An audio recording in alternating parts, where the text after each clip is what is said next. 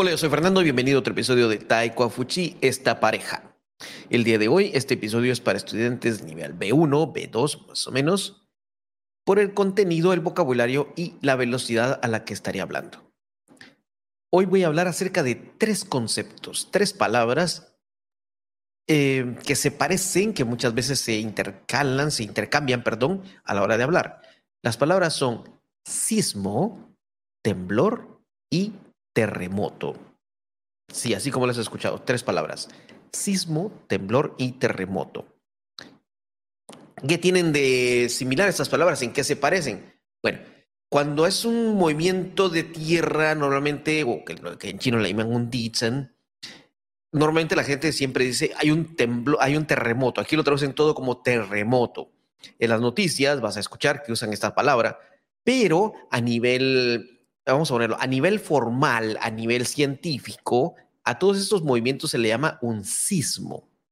A todos los movimientos de la Tierra, ya sea que lo puedas sentir o no, o sea que sea muy fuerte, que sea leve o que no lo sientas, pero que lo pueda registrar una máquina especial para esto, se le llama un sismo. Esta es la palabra científica, la palabra correcta, la palabra formal que vas a encontrar en, muchos, en muchas noticias, eh, en muchos reportes, y, no, y se usa para cualquier tipo de movimiento.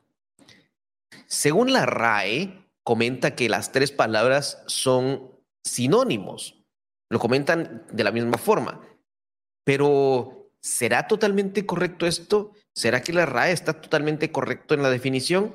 Bueno, dejémoslo que la RAE lo define como igual pero a la hora de entrar en cada país nos damos cuenta de que sí, a nivel coloquial, a nivel local, las personas que, eh, que vivimos o que hemos vivido en países donde sí hay mucho movimiento, movimiento sísmico, hay mucho sismo, sí hacemos una diferencia en cuanto a ello.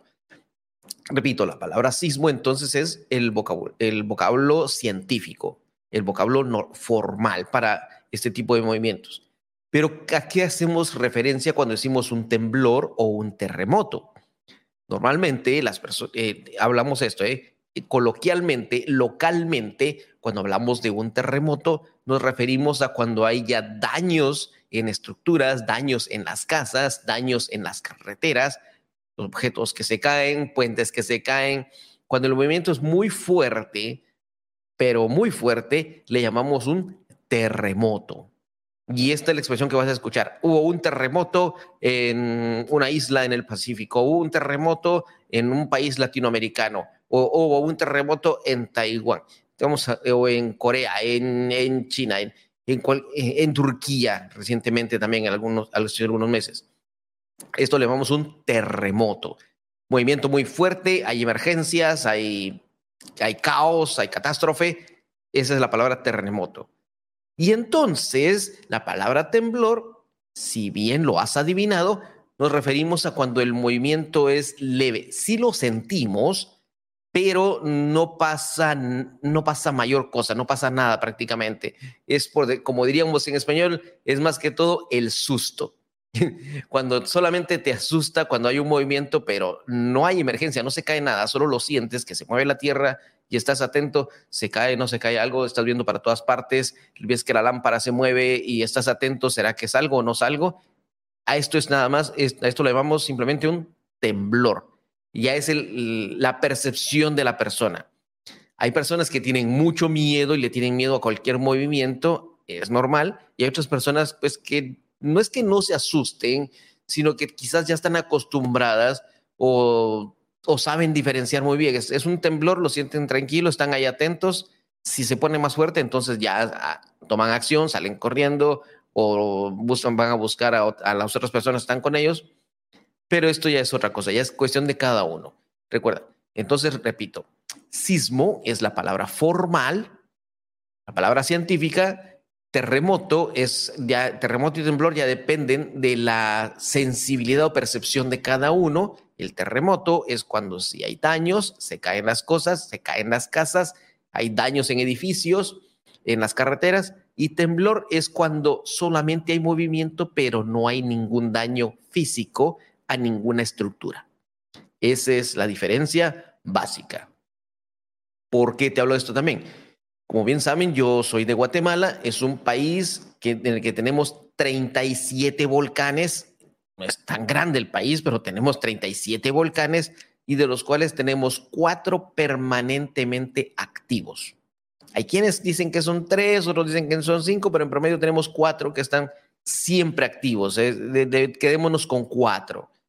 Son los cuatro que están siempre activos. Quiere decir que todo el tiempo, todo el tiempo, día y noche, los ves sacando lava, de, sacando humo y están siempre así.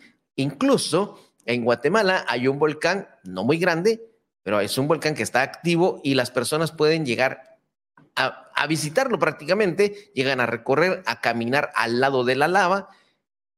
Ya es algo muy normal. Eh, la, policía, el, gobierno, los, los científicos siempre están monitoreando este volcán y a veces dicen está cerrado porque la actividad es muy fuerte o hay mucha posibilidad de una erupción muy fuerte y entonces lo cierran. Pero normalmente es un lugar turístico. Así como lo oyes, llegan los turistas, caminan a la par de la lava, incluso hay unos, eh, hay, personas locales que lo que hacen es preparar una pizza y la hacen en el calor de la lava, la lava crea el horno y, la, ahí, hacen la pizza.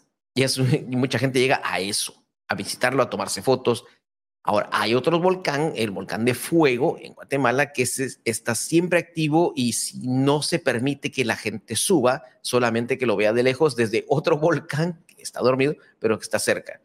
Y este sí ha causado muchos estragos, muchos problemas en mi país. ¿Por qué te hablo de esto?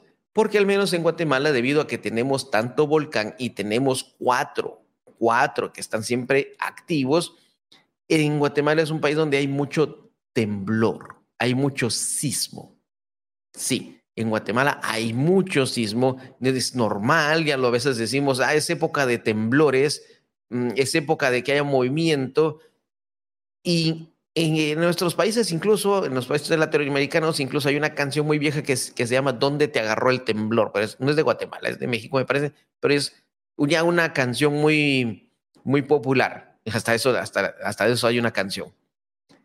¿Qué nos pasa entonces? La mayoría de personas que venimos de estos países donde tiembla mucho, donde hay mucho temblor, cuando llegamos a Taiwán y nos encontramos que en Taiwán, a pesar de no ser un país con una gran cantidad de volcanes, hasta donde estoy enterado solo hay dos, según me han contado, eh, nos damos cuenta que es un país donde hay mucho temblor también. Entonces, cuando mi experiencia, te cuento mi experiencia, cuando me di cuenta que en Taiwán también temblaba, pues no me asustó, me pareció, también hay temblores aquí. Mas, sin embargo, mis compañeros de, de piso en la universidad, mis compañeros de habitación, había uno que en su país nunca temblaba, nunca había sentido un temblor. Y cuando lo sintió aquí en Taiwán, fue, estaba, estábamos en el, vivíamos en el séptimo piso, dijo, no, si hay un temblor muy fuerte, yo me salto, yo me tiro, yo, yo, me, yo salto de aquí, yo me tiro, yo tengo miedo y teníamos que decirle, no, no seas exagerado. Hay personas que en verdad tienen mucho pánico, hay otros que no. Me recuerdo que en mi caso eh, estaba temblando y en la noche yo solo los, me recuerdo que desperté, sentí, este no está tan fuerte, no está tan fuerte y me quedé tranquilo. Y es normal que a veces a los taiwaneses les pregunten a los extranjeros, ¿y, ¿y ustedes tienen miedo al temblor? ¿Y ya te acostumbraste a los temblores de Taiwán? Cuando yo le decía, pues son normales, en mi país también tiembla, se, se asombraban y me decían, ¿cómo? ¿También en tu país? Sí, sí. Entonces es la diferencia entre estar un poco acostumbrado a ello y tal vez, y las personas que no. En Guatemala a mí me tocó vivir lo que fue un terremoto muy fuerte cuando yo apenas tenía cinco años de edad. Sí lo recuerdo, recuerdo un poco el caos, no lo recuerdo todo, pero lo recuerdo un poco.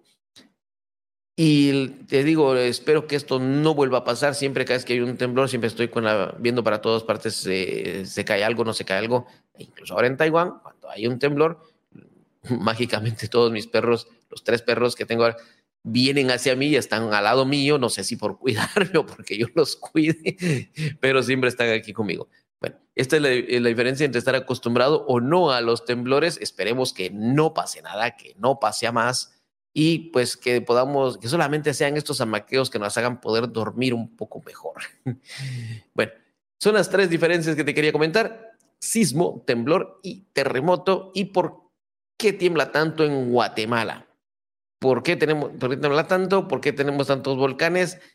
Y si hay volcanes activos y la gente puede llegar. Hay eh, youtubers que han llegado a Guatemala precisamente para visitar estos volcanes y ellos te podrán corroborar.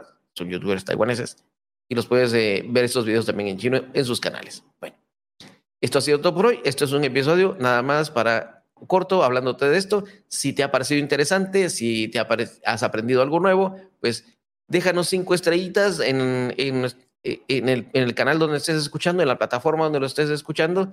Comparte este episodio con alguien que creas que le pueda ayudar para mejorar su español, para poder escuchar también un poco de español o para conocer un poco más de nuestra vida, nuestra cultura, nuestro día a día, en este caso el día a día de los temblores o con los temblores.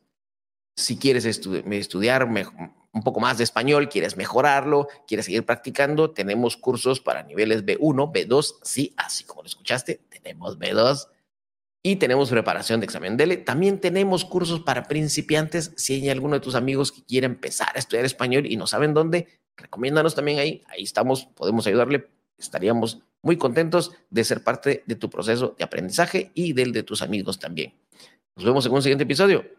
Yo soy Fernando.